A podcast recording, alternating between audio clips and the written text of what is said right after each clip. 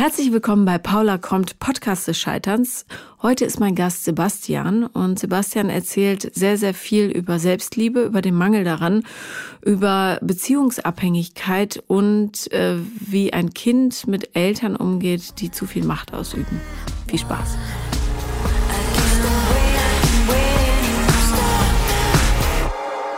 Ja, herzlich willkommen, Sebastian. Ich freue mich sehr, dass du da bist. Vielen Dank für die Einladung. Ich freue mich, hier zu sein. Ich erzähle kurz, wie es dazu gekommen ist. Ähm, ich habe eine Mitarbeiterin, die wiederum auch mit dir arbeitet. Genau. Und du hast von diesem Podcast gehört und netterweise dich bereit erklärt. Natürlich. Ich fühle mich sehr geehrt. ja, also ich bin sehr gespannt. Ähm, Ann-Kathrin hat gesagt, du bist ein Quell an heiteren Geschichten. Und, ja, ähm, ob die so heiter sind, weiß ich nicht.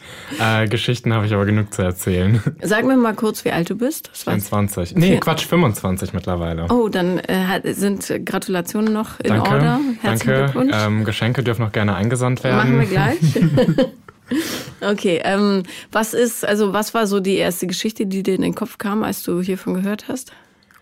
Ähm, ich weiß ja, dass es um gescheiterte Beziehungen gehen soll. Und ähm, das hat sich so in den letzten Jahren eigentlich durch mein Leben gezogen. Und das kam dann irgendwann an einen Punkt, wo ich gemerkt habe, da stimmt irgendwas nicht. Und ähm, das ging dann bei mir so weit, dass ich eine Psychoanalyse machen musste. Und, ähm, Weil du das Gefühl hattest, du bist nicht in der Lage, eine Beziehung zu führen, oder? Auch. Also das war so einer der größten Faktoren mhm. ähm, tatsächlich, dass ähm, ich mich auf niemanden einlassen konnte oder ich dachte, ich würde mich einlassen. Das war aber dann nicht so. Es war alles immer sehr oberflächlich und ich habe mich immer gefragt, warum funktioniert das nicht? Wie hast du das gemerkt, dass du dich nicht einlassen kannst? Ähm, wie beschreibe ich das am besten? Du schreibst am besten mal an einer Beziehung. Ähm, es, die erste, die mir da so in den Sinn kommt, war 2016. Ähm, da habe ich online jemanden kennengelernt und mhm. es, ähm, es lief ganz gut, dachte ich. Ähm, und das war eine Nähe, die ich auf eine gewisse Art und Weise ganz angenehm fand, dadurch, dass es eine Nähe war, die eigentlich keine war. Äh, das klingt jetzt erstmal ein bisschen kryptisch. Und zwar war es so, dass wir uns so zwei, dreimal die Woche gesehen haben. Ähm, ich aber oft auch das Gefühl hatte, dass es irgendwie nicht genug ist. Und da war irgendwas, das immer mehr wollte und ganz viel Druck gemacht hat. Und in dir? In mir, genau. Mhm. Ich hatte immer ganz viel Druck in mir. Und ich habe nicht verstanden, warum das so war. Und ich dachte, diese Person, die gibt mir jetzt nicht das, was ich brauche. Und vielleicht ist es nicht genug Nähe. Vielleicht brauche ich diese Person 24-7 um mich herum. Und ähm, das konnte mir natürlich keiner geben. Das habe ich aber nicht verstanden. Und dann dachte ich immer, es liegt an dem anderen. Und auch wenn ich das Gefühl hatte, dass es nicht funktioniert, habe ich trotzdem weitergemacht mit jemandem, weil ich das Gefühl hatte, ich brauche es irgendwie. Mhm. Ja, so eine, das ist eine klassische Beziehungsabhängigkeit. Ja. Und das bedeutet, dass du nicht von einer speziellen Beziehung abhängig bist, sondern von Beziehungen überhaupt, ja. um dein Selbstwertgefühl und dein Selbstbild so weit hoch zu pushen, dass Total. du überhaupt lebensfähig bist. Ähm, wie, äh, also wie hat sich das geäußert? Hat der andere dann gesagt, lass mich jetzt in Ruhe, das ist mir zu viel oder du bist so bedürftig, ich möchte das nicht oder ich kann das nicht leisten. Das Witzige ist, das Wort ähm, Bedürftigkeit hat tatsächlich äh, niemals irgendjemand in den Mund genommen, außer mein Therapeut. Und ich habe mhm. dieses Wort gehasst am Anfang, mhm. weil ich mir dachte, ich bin doch nicht bedürftig, also geht's noch, ich bin nicht arm. Und ähm, mittlerweile leuchtet mir ein, was damit tatsächlich gemeint ist. Ähm, und ich war sehr bedürftig und ähm, Letztes Jahr hatte ich auch noch jemanden, der dann zu mir meinte, ähm, wir müssen uns mal über Symmetrien unterhalten, wo ich erst gar nicht verstanden habe, was er möchte. Und dann sagt er mir, dass ähm, er das Gefühl hat, dass er, mir nicht geben kann, was ich brauche. Mhm. Und ähm, das habe ich auch erst gar nicht verstanden, weil ich mir dachte, wieso, wir sind doch hier und es ist alles gut. Und ähm, erst im Nachhinein habe ich dann gesehen, dass ich tatsächlich ziemlich viel Druck ausgeübt habe und auch versucht habe, immer jemanden in eine gewisse Richtung zu lenken und zu zwängen. Und ähm, dass das halt nicht funktioniert, ist mir jetzt klar, aber das war damals überhaupt nicht so. Und ich habe mich dann jedes Mal gewundert, wenn mir dann jemand gesagt hat, du, das funktioniert nicht für mich und ich liebe dich nicht. Was ja mhm.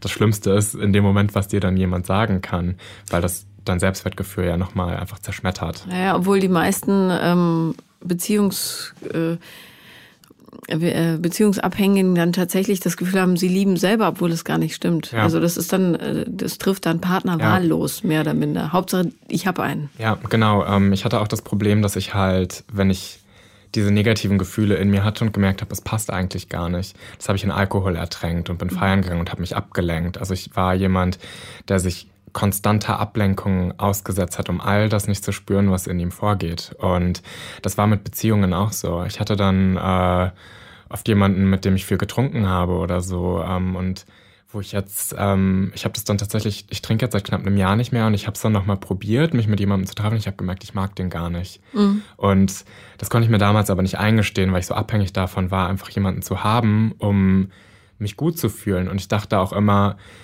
warum funktioniert das jetzt nicht? Und ich dachte immer, es liegt an mir, ich bin nicht gut genug und ich muss einfach nur besser sein. Dann kommt da jemand, der mir das geben kann, was ich brauche. Und solange ich aber nicht gut genug bin, nicht komplett bin, nicht perfekt bin, wird das nichts. Genau so habe ich meine 20er verbracht. Ich habe immer laut gefeiert, damit ja. ich bloß nicht ins Fühlen kam. Ja. Und ähm, wenn man so so eine Bedürftigkeit hat, ist diese Ruhe ganz, ganz schwer auszuhalten. Also Total. solange man nicht weiß, was es eigentlich ist, was ja. so an einem nagt. Ja. Das ist heute auch noch ganz schwer für mich. Also Wochenenden mhm. super schwer. Ich war letzte Woche ähm, in New York übers Wochenende und das war super. Und übers Wochenende? Genau. Und ähm, da war ich okay. halt, also ich bin Freitag hingeflogen und am Montagabend dann zurück. Ähm, es war für einen Job dort. Und Jetzt das vergangene Wochenende war ich wieder in Berlin und ich konnte mit dieser Ruhe nicht alleine sein. Ich habe das nicht ausgehalten. Ich musste mich ständig ablenken, obwohl ich total fertig war. Bin ich rausgegangen vor die Tür und habe irgendwas gemacht, sodass ich abends einfach nur erschöpft ins Bett gefallen bin. Mhm. Ich kann dir dann ganz einfach einen Ratschlag geben. Spazieren gehen. Das klingt so plump, aber ja. das hilft tatsächlich. Und ich meine, du wohnst ja in Charlottenburg. Ja. Da gibt es ein wunderschönes Schloss. Ja. Und da einfach ganz still, ohne Musik in den Ohren, mhm. Handy aus, und jetzt kannst du ja wunderbar dem Rascheln des Laubes zuhören oder keine Ahnung, gucken, wie die Eichhörnchen die Eicheln aufsammeln oder was weiß ich. Das mache ich tatsächlich seit, die, seit meinem 16. Lebensjahr, dass ich ein unheimlich großer Spaziergänger bin. Ähm, ich versuche auch möglichst alles zu gehen, weil es meinem Körper auch einfach hilft. Ähm, und gerade abends als ich dann aufgehört habe auszugehen und mir gedacht habe, okay, ich muss mich jetzt wirklich dem stellen, was da in mir los ist, ähm, war das eine große Routine für mich, weil ich auch jemand war, der zwei Jahre lang Panikattacken hatte. Und wenn ich gemerkt habe, da steigt was in mir auf, dann bin ich rausgegangen, weil ich konnte es zu Hause nicht aushalten, mit diesen Gefühlen alleine zu sein. Mittlerweile geht's. Mittlerweile ähm, versuche ich zu lesen abends, ähm, was mir natürlich beim Einschlafen hilft. Aber für mich ist Lesen auch so eine Art von Meditation und das je nachdem, welches Buch du liest, führt dich das ja auch in eine gewisse Richtung. Und da gibt es unheimlich schöne Bücher, die dich auch ins Fühlen bringen können. Und das ist für mich so ein leichterer Weg, das zu tun. Ja. Meditierst du denn tatsächlich? Ja, mache ich. Gut. Hilft ähm, dir das? Total. Ich muss es auch jeden Morgen machen. Mhm. Ähm, weil ich sonst total harte Muskeln im Rückenbereich und im Nackenbereich habe. Und wenn ich morgens meditiere, ähm, ist es fast weg den Tag über und es wird auch immer besser. Und ich schreibe auch immer so eine kleine Liste mit fünf Dingen am Tag, für die ich dankbar bin. Ähm, das hilft mir auch sehr gut, einen positiven Fokus zu setzen. Kannst du auch fünf Dinge aufschreiben, äh, auf die du stolz bist? Das habe ich gemacht, als ich einen neuen Job angefangen habe, weil ich nur die negativen Dinge gesehen mhm. habe und äh, genauso wie in Beziehungen, dass ich dann auch immer dachte, so, das ist jetzt nicht perfekt und das läuft nicht so gut und ähm, dass ich dann wirklich den Fokus auf die guten Dinge setzen muss, weil ich halt echt jemand bin, der sich auf all das Schlechte eher fokussiert. Ja, naja, so ein überbordender Perfektionismus ist ja auch Zeichen davon, dass man mit sich selber nicht so ganz ja. im Schwung ist. Ähm, diese Listen führen, das kann tatsächlich dazu helfen, dass sich dein ganzes Mindset total umkehrt. Also das klingt so blöd und banal und als würde man ähm, so eine einfache To-Do-Liste schreiben, aber es hilft tatsächlich, den Fokus auf das zu setzen, wo die Sonne aufgeht. Ja. Und das nicht, hoffe ich doch. Ja. Ähm, was war der Moment, wo du, also ich, ich habe ewig gebraucht, bis ich gemerkt habe, dass ich auch beziehungsabhängig bin. Und ich habe mich immer krumm gemacht für irgendwelche Leute, wo mhm. ich im mhm. Nachhinein auch sagen muss, was, also wie grotesk. Ich habe, das hätte nie im Leben gepasst und das war auch nicht die Art Mensch, mit dem ich eigentlich mich wohlfühle. Aber all diese negativen Gefühle habe ich halt weggedrückt, sei es durch Party oder durch zu viel Wein oder Gin Tonics oder was weiß ich oder einfach durch Ignorieren, ganz klassisch. Und ähm, bei mir kam irgendwann ein Punkt, wo ich gemerkt habe, ich muss jetzt was machen, sonst schnapp ich über. Ja.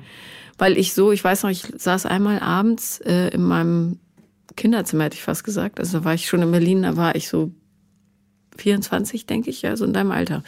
Und war mit einem Freund ähm, essen und trinken und der hatte ein sehr großzügiges Händchen mit Rotwein. Und dieser Rotwein hat dazu geführt, dass ich tatsächlich äh, da hat sich diese ganze Mauer so gelöst und ich habe, ich kniete vor ihm und habe geweint, wie ich noch nie in meinem Leben geweint habe und habe gesagt, niemand wird mich jemals lieben. Das war wirklich, das war ganz präsent das Gefühl.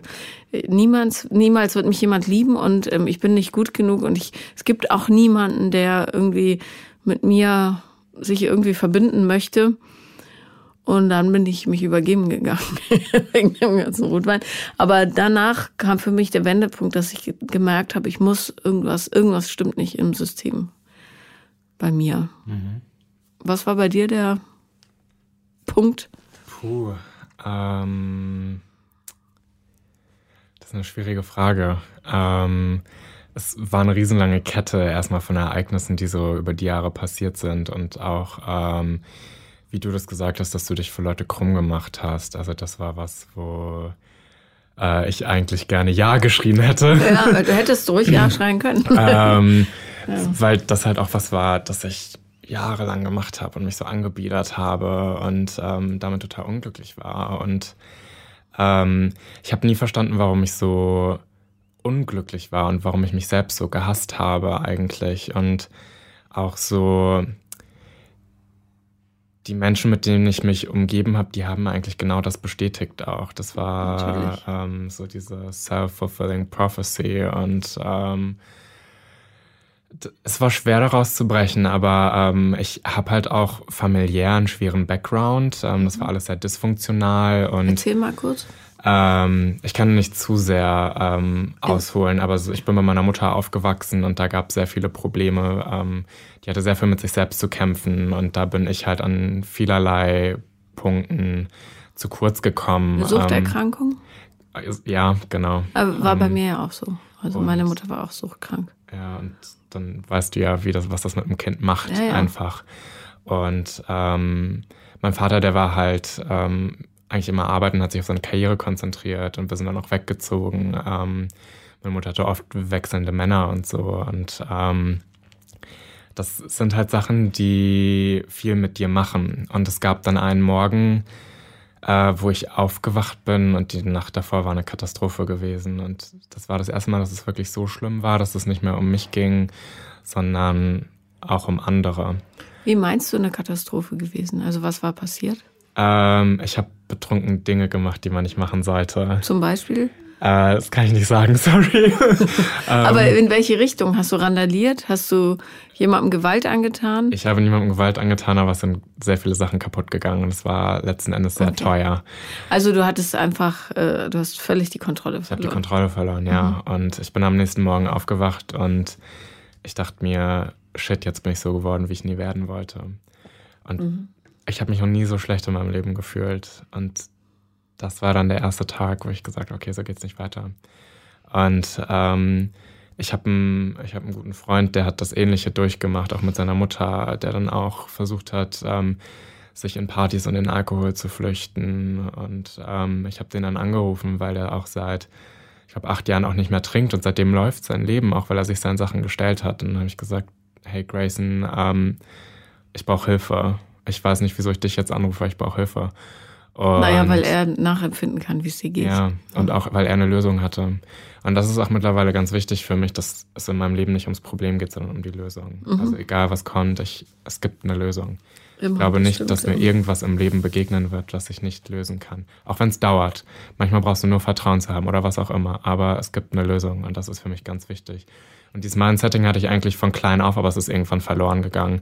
Als ich so 16 war, da sind Sachen passiert. Ähm, wir sind oft umgezogen. Ich habe ständig meine Freunde verloren, meine Jobs. Ähm, meine Mutter hat meinen Hund abgegeben und so, was mir natürlich so sehr viel an Beständigkeit genommen hat. Warum hat sie das gemacht mit dem Hund? Ähm, weiß ich ehrlich gesagt nicht. Ähm, also war sie überfordert mit der Pflege? Ich glaube ja. Ähm, ich, es, es, war mein Hund damals. Ähm, und ich meine, ich war 16. Ich musste neben der Schule äh, arbeiten, um Geld zu haben. Ähm, damals habe ich schon für Zeitungen geschrieben. Und nebenbei musste ich mich halt Fulltime um den Hund kümmern. Ähm, da wurde von Seiten meiner Eltern nicht viel gemacht. Ähm, und die Begründung war dann, dass ich mich nicht um den Hund gekümmert hätte, was aber so nicht stimmte. Ich habe in dem Rahmen, in dem ich mich um ihn kümmern konnte, habe ich mich um ihn gekümmert. Ähm, und dieser Hund war halt auch sehr wichtig für mich, was war es einzig Konstante in meinem Leben, ähm, was mir nicht geschadet hat. Mhm. Ähm, Deine Eltern sind aber tatsächlich zusammen gewesen noch, ja? Nee, nee, nee, die waren nicht zusammen. Nee, okay. wir haben noch in derselben Stadt gewohnt, aber okay. ähm, damals habe ich schon mit meiner Mutter alleine gewohnt. Und dann sind wir umgezogen ähm, nach Augsburg. Und da im Haus waren halt auch keine Tiere erlaubt. Mhm. Und dann war halt äh, die, die logische Konsequenz, diesen Hund abzugeben. Weißt du, wo er gelandet ist? Mm -mm, keine Ahnung. Also äh, meine Mutter hat mir mehrere Sachen erzählt. Welche davon jetzt stimmt, weiß ich nicht. Hm. Es tut mir leid. Es tut also, tatsächlich heute noch weh. Ja, also, ja, nein, und es mag äh, für viele vielleicht so klingen, ist doch nur ein Hund, aber das ist schon, gerade für jemanden, der in so einer schwierigen Situation ja. aufwächst, ist es total wichtig, ähm, so einen Seelenverwandten zu haben. Total. Ja. Und ich meine, der liebt dich ja, egal wie du bist, egal wie du aussiehst. Als einziger. Ähm, als einziger, total. Das ist so eine bedingungslose Liebe, die dieses Tier dir gegenüber empfindet. Und wenn du als Kind in so einer Situation aufwächst, dann kennst du das so nicht, weil du eigentlich immer in der Position gegenüber deiner Eltern bist. Mhm. Das heißt, du bist von denen abhängig und die können mit dir machen, was, was sie wollen. Ähm, das heißt, das war das erste Mal, dass ich auch gemerkt habe, dass dieses Gefühl, sich so ein bisschen überlegen zu fühlen, auch ein ganz schönes ist. Und das hat sich dann auch in meinen Beziehungen später gezeigt, dass ich nicht, ich konnte mir nie Schwächen eingestehen oder ich mhm. konnte nie sagen, ich brauche jetzt, ich brauche jetzt Nähe oder ich fühle mich so und so. Es muss, es war immer alles sehr oberflächlich naja, und sehr weil, hart. weil sobald du dir eine Schwäche eingestehst, bist du angreifbar. Du konntest ja. dich ja nie sicher fühlen. Genau, und das, das wollte ja. ich halt auch nicht. Ich wollte nie, dass mich jemand wieder so verletzt, wie das damals passiert ist in meiner Kindheit. Und das waren Schutzmechanismen aus Kindheitstagen, die aber im Erwachsenenalter einfach nicht mehr funktionieren. Mhm. Ja, funktionieren nicht. Aber viele merken das nicht. Hast du Geschwister? Ich habe eine ältere Schwester. Und wie lebt die? Ich habe keine Ahnung. Ihr habt keinen Kontakt? Wir haben keinen Kontakt. Zu deiner Mutter auch nicht? Zu meiner Mutter habe ich jetzt ähm, seit drei Monaten wieder Kontakt. Ähm, da habe ich sie das erste Mal nach sechs Jahren, glaube ich, wieder angerufen. Und wie fühlt, fühltest du dich damit? Ich war stolz. Ich war richtig stolz auf mich. Und ähm, weil? Ich mich getraut habe. Ich hatte so viel Angst vor ihr und in meinem Kopf war das alles so groß. Ich dachte, sie können mir immer noch was wegnehmen und mein Leben kaputt machen. Ähm, das war aber nur in meinem Kopf so. Tatsächlich hatten wir ein nettes Gespräch und ähm, es war alles anders, als ich gedacht habe. Ich dachte auch, sie wird mich irgendwie beleidigen oder so und das war gar nicht so. Es war halt nur in meinem Kopf. Ähm, vielleicht war es die Angst, die das getriggert hat oder was auch immer. Ähm, mittlerweile verstehe ich auch, dass vieles in meiner Kindheit halt so war, weil meine Mutter einfach krank war und Probleme hatte. Und ähm, hat sie die Sucht überwunden? Ich weiß es nicht. Ich habe mhm. sie nicht gefragt. Ähm, das ist auch, das ist nicht mehr meine Aufgabe, das ist ihre Aufgabe.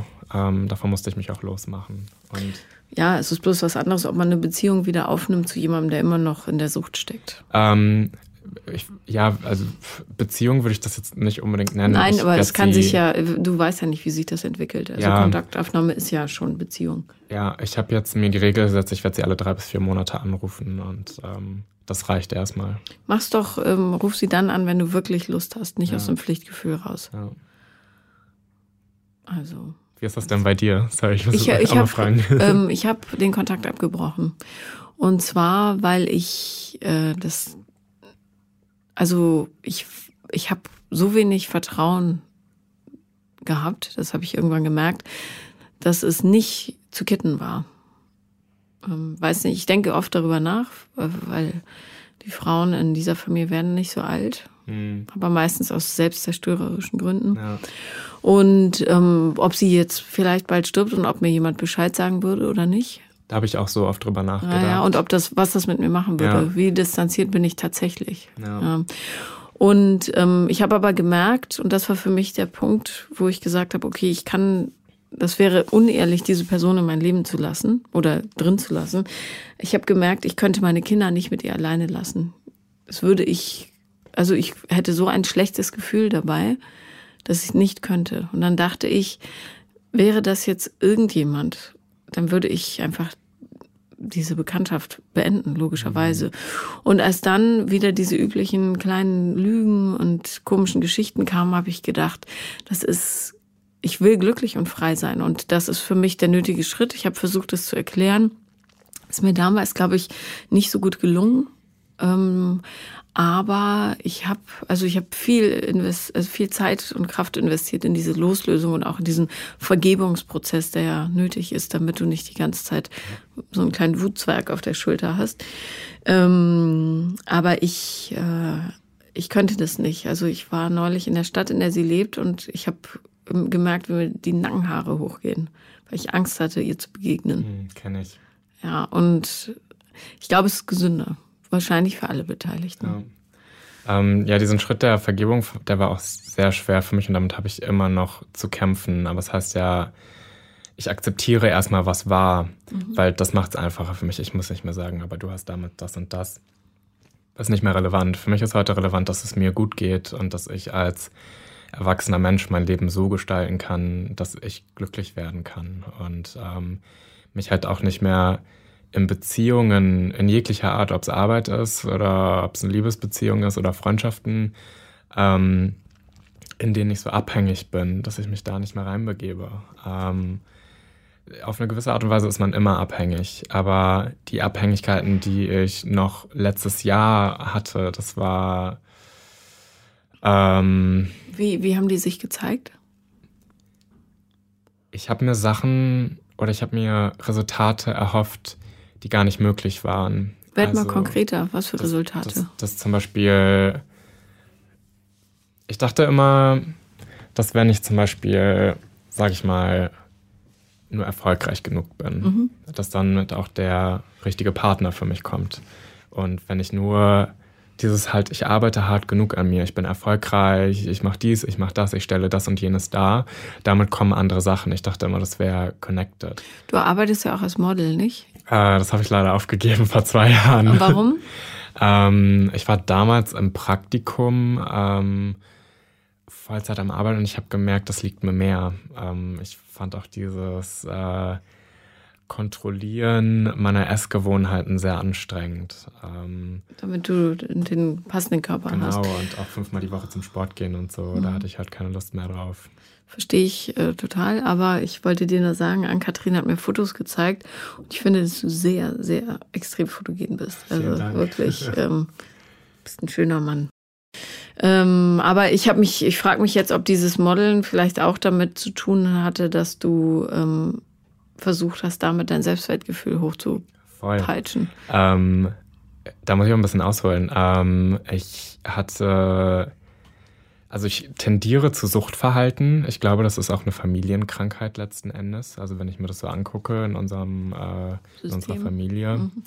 Ähm, meine erste Sucht war das Essen tatsächlich und damit ähm, habe ich versucht, die Leere, die ich in mir fühlte, von klein auf irgendwie zu stillen. Und dann bin ich erst. Kenn ich. Bin ich erst unheimlich dick geworden. Ähm, und sah echt ganz schlimm aus. Daraufhin hatte ich noch keine Freunde in der Schule, wurde gemobbt. Ähm, und dann habe ich irgendwann mal gemerkt, wenn ich mich nur anpasse, dann funktioniert das wieder. Dann werde ich auf einmal irgendwie akzeptiert. Und ähm, dann dachte ich mir, weil ja so dieses normale das ist dann nicht gut genug. Man will dann mehr, weil man möchte mehr Bestätigung, man möchte anders sein als die anderen. Und ich habe mich auch immer anders gefühlt. Ähm, dann hat es irgendwann mal angefangen, dass ich dann äh, Sport getrieben habe. Ich habe andere Kleidung getragen. Ähm, und dann ging es immer so weiter, bis dann mal irgendjemand zu mir meinte, hey, du siehst doch voll fotogen aus. Und dann ähm, fing es an, dass ich äh, dass Freunde mal Fotos von mir gemacht haben und so. Damals das mit unseren Digicams und es war alles natürlich so semi-professionell. Ähm, und als wir dann nach Augsburg gezogen sind, hatte ich meine erste Agentur in München und ähm, da habe ich dann so kleinere Jobs gemacht und ähm, später in Berlin war ich dann äh, erst bei einer auch nicht so guten Agentur unter Vertrag und dann später in Hamburg. Ähm, und da lief es dann eigentlich ganz okay. Ähm, und ich habe dann auch tatsächlich, weil ich ja dachte, wenn ich dieses gewisse Bild darstelle und äh, nur dünn genug bin, sportlich genug bin, gut genug aussehe, dann kommt natürlich auch der perfekte Partner auf dem Silbertablett ähm, daher. Und wie sollte es anders sein? Das ist natürlich nicht passiert. Ich hatte dann äh, einen Freund damals und das, ist, das war schrecklich. Also das war so eine dysfunktionale ähm, Beziehung, wo dann ich genau das nachgemacht habe, was ich mit meinen Eltern erlebt habe. Also äh, entweder war es total der Kontrollfreak und hat mich unter Druck gesetzt oder ähm, er war halt nie da. Mhm. Und ähm, das sind halt so, ich habe dann halt alles so aus meinen elterlichen Beziehungen mitgenommen in diese Beziehung und ähm, war dann total unglücklich auch. Also obwohl diese Beziehung so scheiße war, war ich total unglücklich, wenn er nicht da war. Und ähm, ich habe das nie verstanden, weil ich war eigentlich die ganze Zeit nur am Heulen. Und das war einfach, das waren noch Überreste an Gefühlen, die noch in mir waren, die ich aber jahrelang weggesperrt habe und die ich nicht wahrhaben wollte, weil ich dachte, ja, nö, mir geht's gut. Ich wohne jetzt in Berlin, ich ziehe mein Ding durch, ich studiere hier, ich model nebenbei ein bisschen, läuft alles super. In drei Jahren bin ich äh, berühmt, bin super reich, äh, habe den fetten Typen an der Seite und dann läuft das. ähm, es ist alles ein bisschen anders gekommen, als ich mir das damals vorgestellt habe. Aber diese Fantasien helfen auf eine gewisse Art und Weise, weil die dir so eine Rettung versprechen aus deiner Misere, in der du eigentlich gerade bist. Und das natürlich auch in dem Moment schöner ist, dich irgendwie auf die Zukunft zu konzentrieren, als im Hier und Jetzt einfach zu sein. Noch besser wäre es natürlich, das Hier und Jetzt so zu gestalten, dass diese Zukunft überhaupt möglich ist, nicht? Genau. Oder auch einfach das Hier und Jetzt so zu gestalten, dass ich einfach akzeptieren kann, so wie es ist. Mhm. Also auch wenn es mal nicht so schön ist, aber dass ich immer irgendwas habe, was mir Halt gibt. Und ähm, da bin ich mittlerweile, glaube ich, ganz gut angekommen. ähm, wie lange ging das mit diesem Typen? damals äh, acht Monate oder so. Es war auch eine, eine Fernbeziehung, wobei ich es nicht Beziehung nennen möchte. Das war. So eine Geschichte halt. Das, ja, das war eine schreckliche Erfahrung. ähm, Wie habt ihr euch getrennt? Oh, das war ähm, damals am Valentinstag. Äh, und ja, ich war an seinem Computer und habe gesehen, dass er da ähm, irgendwelche Typen bezahlt hatte, um vor der Cam, also vor der Webcam gewisse Dinge zu tun. Mhm. Und ähm, da waren vorher auch schon irgendwelche Geschichten, wo er sich mit anderen in Berlin treffen wollte und so, was ich halt nicht so toll fand. Ähm, und das war dann der finale Schuss. Und ähm, das war auch noch ganz süß, weil mein Vater mich dann dort abgeholt hatte. Ähm, also mein, mein Ex, der wohnte in, äh, in NRW, in der Nähe meiner Heimatstadt. Und ähm, da hat mein Vater mich da abgeholt und das war, glaube ich, das erste, was mein Vater mich hat weinen sehen. Ähm, wahrscheinlich als Kind mal, aber sonst. Wie hat er reagiert, dein Vater? Der hat mich erstmal gelassen. Aber hat er dich in den Arm genommen? Ähm, er hat mich, glaube ich, an der Schulter kurz gestreichelt. Ähm, er wusste, glaube ich, auch nicht, wie er damit umgehen sollte. Dann hat er mich aber, ähm, als ich zurück in Berlin war, hat er mich eine Woche später angerufen und gefragt, wie es mir denn geht und ähm, ob ich dann nochmal was gehört hätte. Und ähm, ja, da war ich so das erste Mal, hm, okay. Siehst, dass Papa anruft. also mit deinem Vater hast du Kontakt? Mit meinem Papa habe ich äh, mittlerweile wieder einen richtig guten Kontakt. Hat der, hast du mit ihm mal darüber gesprochen, was damals war? Ganz oft schon. Da musste ich auch gucken, dass ich von diesem. Warum hast du nicht? Genau, von mhm. diesen Vorwürfen dahin komme, es einfach zu akzeptieren. Einfach akzeptieren, weil es bringt einfach nichts im Hier und Jetzt die Beziehung zu beschädigen, so wie sie ist. Ähm, und die ist, die wird immer besser, desto mehr ich lerne zu akzeptieren und ihm auch einfach zu vergeben, dass er es vielleicht auch einfach nicht besser wusste oder und auch nicht konnte vielleicht. Auch nicht ne? konnte. Meine Mutter hat ihn vielleicht auch nicht gelassen. Mhm. Ich weiß nicht genau, was da passiert ist. Ähm, aber ähm, heute ist es sehr schön. Wir telefonieren öfter. Ähm, wobei er hat letztens noch meinen Geburtstag vergessen. Das war nicht so schön. ähm, also es passieren immer noch mal Dinge, die mich wahrscheinlich vor einiger Zeit noch heruntergezogen hätten. Mittlerweile kann ich es akzeptieren und es ist okay. Es ist kein Grund, jetzt ein Riesendrama zu starten. Meine Mutter hat meinen 15., nee, 16. Geburtstag, glaube ich, vergessen. Autsch. Mhm. Hast du damals noch bei ihr gelebt? Mhm. Oh. Das fand ich auch äh, hart. Das ist richtig hart. Ja. Vor allem der 16. Das ist auch ein wichtiger Geburtstag. Äh, ich bin nicht sicher, 15 oder 16. Einer von denen, ich weiß noch, da hat eine Freundin bei mir angerufen, äh, bei ihr angerufen äh, im Jahr danach und hat gesagt, ich hoffe, du denkst diesmal an den Geburtstag deiner Tochter, du Arschloch. Boah, krass. Das, das ist, war, wie kannst du denn heute mit deinen Geburtstagen umgehen? Ähm, naja, äh, also es ist, ich feiere immer kräftig. Und nicht jedes Jahr, aber so alle zwei, drei Jahre gibt's eine Riesenparty. Ähm, und ich glaube, das ist auch noch so eine leichte Überkompensation, weil ich Kindergeburtstage halt nicht hatte. Ja. Sowas gab's nicht. Ja, kenne ich. Ähm, bei mir war das oft ein, also ich hatte schöne Geburtstage, als ich kleiner war. Das Gefühl war aber auch immer ein bisschen komisch. Ähm, und als ich älter wurde, wurden es dann oft Katastrophen, dass es dann torpediert wurde. Und ich habe jetzt dieses Jahr auch gemerkt, dass das für mich sehr, sehr schwer ist, tatsächlich dieser Tag, ähm, wo dann all diese negativen Kindheitsgefühle wieder hochkommen und ich eigentlich ähm, so ein bisschen mit dieser Verachtung in Kontakt komme, die ich als Kind gelernt habe. Ähm, und natürlich so der Tag eigentlich zelebriert werden soll, da du ja geboren wurdest und auf dieser Welt bist, du dich ja aber immer wieder fragst, so in deiner Entwicklung, warum liebt mich denn niemand? Und mhm. dadurch resultiert ja einfach so ein Selbsthass. Und damit bin ich jetzt wieder sehr stark in Kontakt gekommen. Und eigentlich wollte ich niemandem sagen, dass ich Geburtstag habe oder so. Ähm, und ich dann tatsächlich auf Arbeit von meinen Kollegen sehr lieb überrascht wurde. Ähm, und die mir den Tag tatsächlich sehr versüßt haben. Wann ist dein Geburtstag? 16.10. 16.10. Wir werden uns diesen Termin ganz fett ankreuzen. Bitte. Und ähm, ich, also ich kann äh, das total nachvollziehen, weil ich erinnere mich, dass ich eine Zeit lang auch so getan habe, als wäre es mir egal mhm. und mich in Wahrheit danach gesehnt habe, mhm. mit Blumenblättern beworfen zu werden ja. und so weiter. Ähm, und habe das immer so runtergeredet, ebenso wie Weihnachten. Weihnachten gab es bei uns halt auch nicht. Mhm. Sie hat mir immer eingeredet, dass Weihnachten egal ist. Dabei gefallen mir bis heute diese Lichter und ähm, und dieser Geruch und schade, dass äh, dank der Menschheit es keine Kälte mehr gibt ja. offenbar, aber ähm, früher gab es ja noch Schnee und das fand ich dieses Gefühl alleine und die Glöckchen und das Knirschen morgens auf dem Weg zur Schule. Also ich bin der größte Weihnachtsfan. Und als ich mir das erste Mal einen Weihnachtsbaum gekauft habe, da war ich, glaube ich, 32 oder so. Und das habe ich, und seitdem wird der Baum jedes Jahr bedrohlich größer und größer.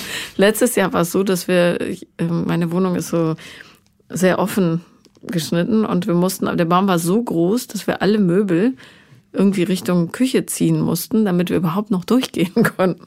Also dieses Jahr lasse ich den nicht Matthias aussuchen. Der macht dann nämlich immer schön mit. Lass uns größer werden, höher.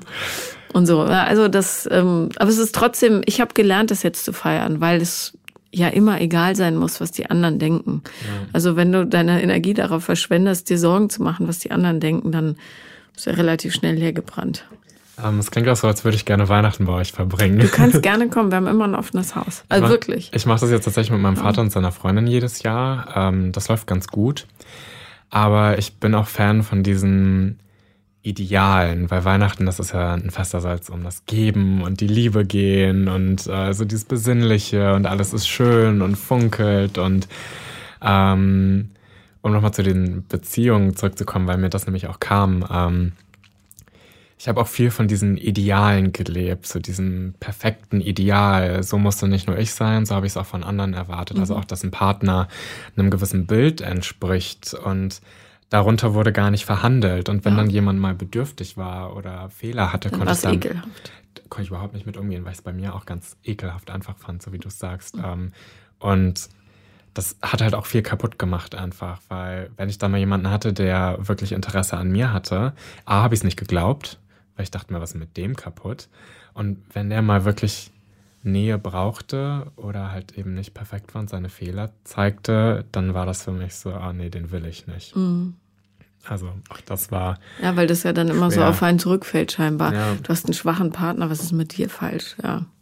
Aber auch, ich glaube, es ist halt auch so ein, so ein Spiegel, in dem man sich dann auch selber Natürlich. wiederfindet. Und man möchte das ja, ja nicht wahrhaben. Es sind ja Gefühle, die einem verboten wurden äh, in einer gewissen Zeit des Lebens. Mhm.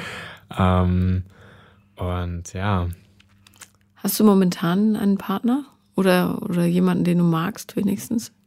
Ähm, ich bin gerade dabei, zu lernen, mich selbst zu mögen. Sehr gut. Und da ist, glaube ich, kein Platz gerade für jemanden. Das ist die allerwichtigste Beziehung in deinem Leben. Ja. Ich, ähm, vorher habe ich solche, solche Sätze geliebt. Das habe ich immer gerne gesagt. So, ja, nein, ich bin mir selbst genug, aber es war nicht authentisch. Mhm. Mittlerweile bin ich da, dass ich wirklich auch in, in diesen es ist tatsächlich ein Dialog, den ich mit mir gehen muss, weil das ist einmal mein Kopf, auf den ich mich lange verlassen habe. Der Kopf, der bringt mir aber nicht viel, der erzählt mir Lügen. Das heißt, ich muss mich auf mein Gefühl verlassen. Und das ist schwer, da manchmal ranzukommen. Ähm, das heißt, diese zwei Kräfte in mir müssen irgendwie in Dialog treten und ich muss immer wieder gucken, was geht da eigentlich gerade ab und darauf zu hören und zu gucken, was sind denn wirklich meine Wünsche, was möchte ich im Leben und mit wem komme ich klar und mit wem komme ich eigentlich nicht klar. Das sagt mir auch sehr viel darüber, wer ich eigentlich bin. Und ähm, wichtig ist für mich auch zu akzeptieren, einfach zu akzeptieren, wer ich bin. Das war auch lange hart für mich. Ich habe versucht, ähm, irgendwie so ein Kudambengel zu sein und ähm, habe mit Kohle um mich geworfen und dachte, das wäre ich. Interessiert mich aber ein Scheiß. Also es war unauthentisch und ich habe mich nicht wohl in meiner Haut gefühlt. Und ähm, ich dachte auch, ich gehe gerne auf Partys. Ich gehe fast gar nicht mehr aus. Habe ich keinen Bock drauf. Ich finde es total langweilig. Ich liege um 22 Uhr gerne mit dem Buch im Bett und schlafe danach, weil ich morgens gerne fit sein möchte. Ähm, und das hat sich alles sehr gewandelt und es wird immer besser. Ich weiß aber noch, dass ich ein langes Stück Arbeit vor mir habe und auch, dass dieser Prozess, das ist ein lebenslanger Prozess. Da werde ich jeden Tag, werde ich daran erinnert, ähm, dass ich eine abgefuckte Kindheit hatte und dass ich Defizite habe in meinem Empfinden und dass ich einfach damit leben muss mhm. und dass es nichts bringt, das auszuklammern und dass Aber es wird leichter. Ja, das also merke ich Gott sei Dank leichter. schon jetzt äh, seit ein paar Monaten. Ähm, aber halt auch, dass ich es einfach akzeptiere und das auch mal zulasse, weil mich das so sehr ausmacht. Auch Wünschen anderen Menschen gegenüber oder wie, was für einen Partner ich mir aussuche. Das hängt ja alles davon ab. Und ähm, ja, das sind mhm. ganz wichtige Schritte. Ja, ich bin, äh, ich freue mich sehr, dass du sagst, du ähm, hast gerade niemanden, weil das tatsächlich häufig oder immer äh, von diesen nötigen Schritten ablenkt. Ja. Und es gibt äh, so viele Menschen, die die Einsamkeit oder Einsamkeit, es ist ja ein Unterschied, ob man äh, alleine oder einsam ist, nicht? Aber ähm, die das nicht aushalten, keinen Partner zu haben, weil sie in diesem Prozess gar nicht, also sie ertragen das nicht, ja. da reinzugehen. Und äh, das ist so, so wichtig, das durchzumachen, weil sonst erlebst du dein Muster wieder und wieder und wieder. Genau. Und ähm, ja, darum finde ich es gut. Aber wir haben jetzt so viel, so eine Riesenkurve gemacht. Was hat dich dann schließlich dazu gebracht, dass du gesagt hast, okay, jetzt rufe ich jemanden an und ich mache eine Psychoanalyse? Äh, die Psychoanalyse hatte ich schon vorher angefangen. Also ähm, das war, wann habe ich denn angefangen? 2016. Ähm, und zwar war es so, dass ich, dass gerade diese Beziehung mit dem Typen auseinandergegangen, der nicht, der sich nicht festlegen wollte, so ganz. Äh, den hatte ich einmal kurz angeschnitten, das habe ich gar nicht zu Ende erzählt. Auf jeden Fall war da so jemand, der, äh, mit dem lief es ganz gut, aber es war nah, aber auch nicht so richtig nah. Wir mhm. haben Sachen mhm. zusammen gemacht, ähm, aber jetzt auch nicht zu viel. Wir haben nicht täglich miteinander telefoniert und da war eigentlich gar nicht so dieses Verlangen da, den möchte ich jetzt jeden Tag sehen. Das war eher der Druck in mir, ich brauche jemanden. Ähm, mit dem ging es dann auseinander. Dann hatte ich noch jemanden in Hamburg, das lief dann aber auch nicht so ganz. Ähm, und dann hatte ich diese zwei Sachen beendet auch so, das habe ich immer so schlagartig gemacht. Wenn ich gemerkt habe, mir wird es zu nah, habe ich da äh, mit dem Hammer draufgehauen, Deckel drauf, fertig zu, weg. Mhm. Äh, wollte ich nichts mehr mit zu tun haben. Und ähm, das war immer so, und ich habe mir dann die Sachen auch immer zurechtgelegt. Also da war irgendwas, habe ich gesagt, nee, ich bände das jetzt, zack. Und, ne, wo ich heute hoffentlich anders reagieren würde. Auf jeden Fall war es dann so, dass ich ähm, eines Tages äh, in meiner Dusche ausgerutscht bin, äh, mir die Rippen geprellt habe und äh, beim Röntgen wurde ein Tumor in meiner Lunge gefunden. Oh no. Und ähm, Gut oder bösartig? Gutartig, ähm, alles gut. Ähm, der war nur, der, der war nur ziemlich groß. Der hat einen Durchmesser von knapp 8 Zentimeter und. Hast du ihn nicht gemerkt beim Atmen? Ich dachte immer, das lag am Feiern. Mhm. Hast du geraucht? Nur, ich war Partyraucher. Ich hasse Rauchen. Aber du eigentlich. hast aufgehört sofort. Ja, ja, ja, natürlich. Ja, okay. ähm, und dann hieß es auch erst, ja, es ist Krebs, es könnte auch Tuberkulose sein und so. Und ich meine, wenn man alleine, also ich habe ich hab hier eine Oma, aber so, ich wollte auch keine Hilfe. Ich dachte, ich komme mit allem alleine klar. Mhm.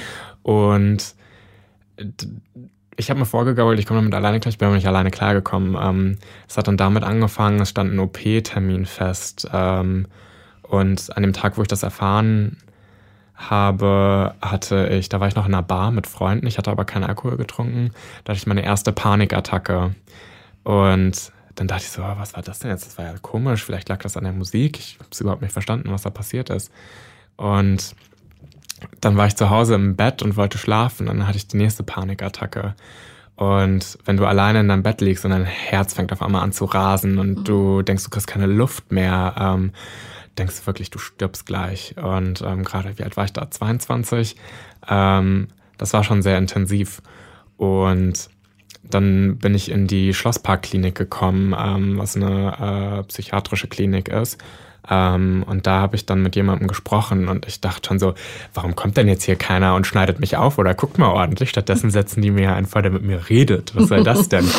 ähm, und der hat mir dann empfohlen, ähm, eine Psychoanalyse anzufangen und der hat mich dann an das Institut weitergegeben, wo ich dann gelandet bin. Ähm, und von da an war es ein ewig langer Prozess aus meinem, aus meinem kleinen Schlösschen raus, das ich mir gebaut hatte. Und nach und nach mussten wir diese Mauern einreißen.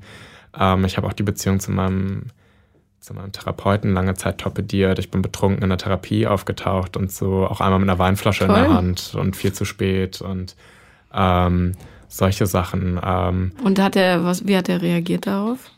Sehr verständnisvoll. Ähm, also er hat gesagt, ich weiß nicht mehr, was er gesagt hat, ich weiß nur, dass es sehr verständnisvoll war. Ja, du wirst ähm, doch nicht der Erste gewesen sein, der da so. Der ist tatsächlich sehr jung. Das war das erste Mal für ihn so, der, der war, damals war der, als wir angefangen haben, war der 28 oder Ach, so. Du je, okay. Also ja, ja, deswegen hatte ich mir auch ausgesucht, weil wir im selben Alter ungefähr waren. Mhm. Ähm, und da, ab da war es ein ewig langer Prozess einfach. Da sind noch, ich bin auch mit mir selbst nicht umgegangen. Ich habe mir immer viel zu viel zugemutet war zu viel feiern, zu viel unterwegs. Meine Geburtstage habe ich immer im Ausland verbracht, um da einkaufen und feiern zu gehen. Ähm, und dann irgendwann mal ging es einfach nicht mehr. Ich war so überlastet und ich war so unglücklich und ich habe es auch schon Monate vorher gemerkt, dass irgendwas nicht stimmt, also dass wirklich etwas nicht stimmt und dass sich was ändern muss. Aber bis man dazu bereit ist, dann aus diesem ja doch noch recht komfortablen Shit rauszukommen, das, das dauert. Ja. Also darum, ähm, wenn du vor zwei Jahren das angefangen bist, dann äh, mach dich mal auf die nächsten acht Jahre noch gefasst. Danke. ähm, weil es einfach tatsächlich dauert. Ja, aber du wirst, je länger du dabei bist, desto länger äh, oder desto einfacher wird es für dich. Ja. Und desto interessanter kannst du das auch so in der Distanz betrachten. Und desto stärker wirst du in dem dich selber fühlen. Und ich bin für jeden, jede Stunde Therapie dankbar, die ich gemacht habe. Also, weil es mich so, so weitergebracht hat. Ja. Und ohne, also die Vorstellung, dass jemand mit dieser Geschichte, die wir beide haben, draußen rumläuft, ohne jemals Hilfe in Anspruch genommen zu haben, die macht mich richtig traurig. Ja, definitiv. Ich könnte mir das heute auch nicht mehr vorstellen. Ich weiß nicht, wo ich heute wäre und ob es mich überhaupt noch geben würde. Ähm, weil das natürlich, das kann so viel mit einem Menschen machen. Eltern haben so viel Macht über Kinder. Das ist. Die schlechten Eltern, also die schwachen Eltern haben Macht. Ja. Die, die starken Eltern, da geht es nicht um Macht. Ja. Da geht es um Wachsen lassen. Ja, sollte es, definitiv. Ähm, aber auch selbst da würde ich sagen, das ist ja eine Macht auch, die sie nutzen, das Kind wachsen zu lassen irgendwie. Weißt du, was ich nee, meine? Du musst ja nur deine Hand aufhalten und es ein bisschen regnen lassen. Das Kind wächst von selber. Du musst ihm nur die Bedingungen schaffen. Ja, okay. Aber nicht mit Zwang. So weit bin ich noch nicht. kommt noch, kommt noch. Ja, ähm, ich, bin, ich bin dankbar, dass ich auch mir selbst gegenüber ich diese Therapie gemacht habe, dass ich äh, Angebote wahrgenommen habe und dass ich ehrlich zu mir bin. Und mich nicht mehr versuche zu verstecken. Ja, und vor allem, dass du nicht mehr versuchst, dich so wegzudröhnen. Das ist tatsächlich das Schlimmstmögliche, was man machen kann. Ja. Ähm, und ich bin sehr dankbar, dass du zu mir gekommen bist. Danke für die Einladung nochmal. Ich finde das ein ganz, ganz tolles Gespräch und ich möchte ehrlich gesagt, dass du nochmal kommst. Vielleicht so in einem halben, dreiviertel Jahr und dann gucken wir mal, wo du stehst. Sehr gerne. Sollen wir das machen? Sehr, sehr gerne. Super. Dann herzlichen Dank, Sebastian. Danke, Paula. Das war Paula kommt, Podcast des Scheiterns. Äh, ich danke euch sehr fürs Zuhören und falls ihr eine ähnliche Geschichte habt oder einfach mal mit mir reden wollt, dann meldet euch bitte auf allen sozialen Medien ähm, oder ich gebe euch auch einfach meine E-Mail-Adresse. Das ist paulalambertmail at gmail.com. Schreibt mir, ich freue mich auf euch. Bis bald.